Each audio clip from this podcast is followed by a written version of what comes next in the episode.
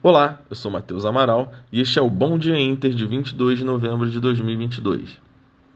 O Ibovespa encerrou a última sessão em alta de 0,81%, apesar de chegar a negociar no negativo, descolando dos benchmarks americanos, que fecharam em queda. No Brasil, os investidores se animaram com as alternativas para a PEC da transição, com a possibilidade de um aumento do teto de gastos de apenas 80 bilhões em 2023, de acordo com o senador Tasso Gereissati do PSDB.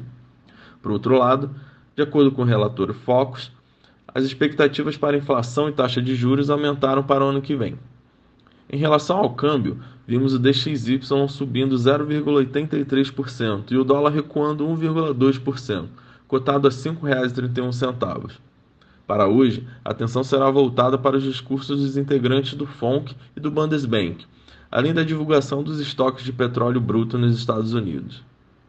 Em dia de agenda mais fraca, o mercado americano aguarda a ata do Fed, que será divulgada na quarta-feira e acompanha as falas dos dirigentes regionais de Cleveland, St. Louis e Kansas. Ontem, a dirigente de São Francisco, Mary Daly, afirmou que a faixa entre 4,75% e 5,25% dos juros parece razoável.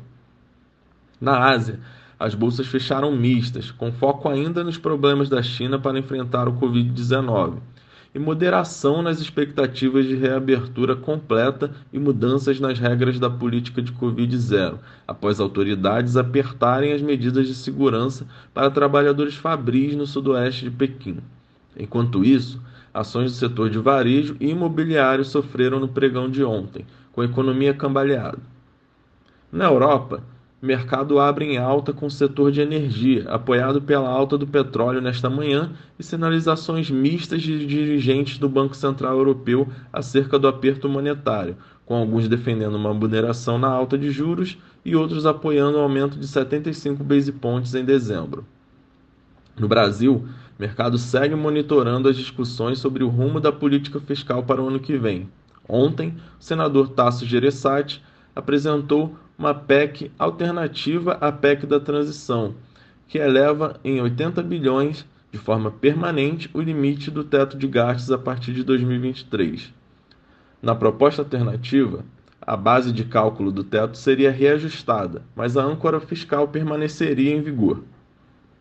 O índice DXY opera em queda nesta manhã, devolvendo ganhos de ontem, acompanhando expectativas para os próximos passos dos bancos centrais, e o petróleo avança com a, Arábia, com a Arábia Saudita negando novos aumentos de produção e mantendo o corte de produção. Além disso, o mercado aguarda sanções da União Europeia e teto de preços do G7 sobre a produção de óleo russo. Para esperar na abertura de hoje, com o exterior em alta beneficiando, beneficiado pelo petróleo e índice dólar mais fraco, o mercado doméstico pode acompanhar os pares internacionais, mas monitora novos sinais do rumo da política fiscal. Este foi o Bom Dia Inter. Tenham todos uma boa terça-feira e bons negócios.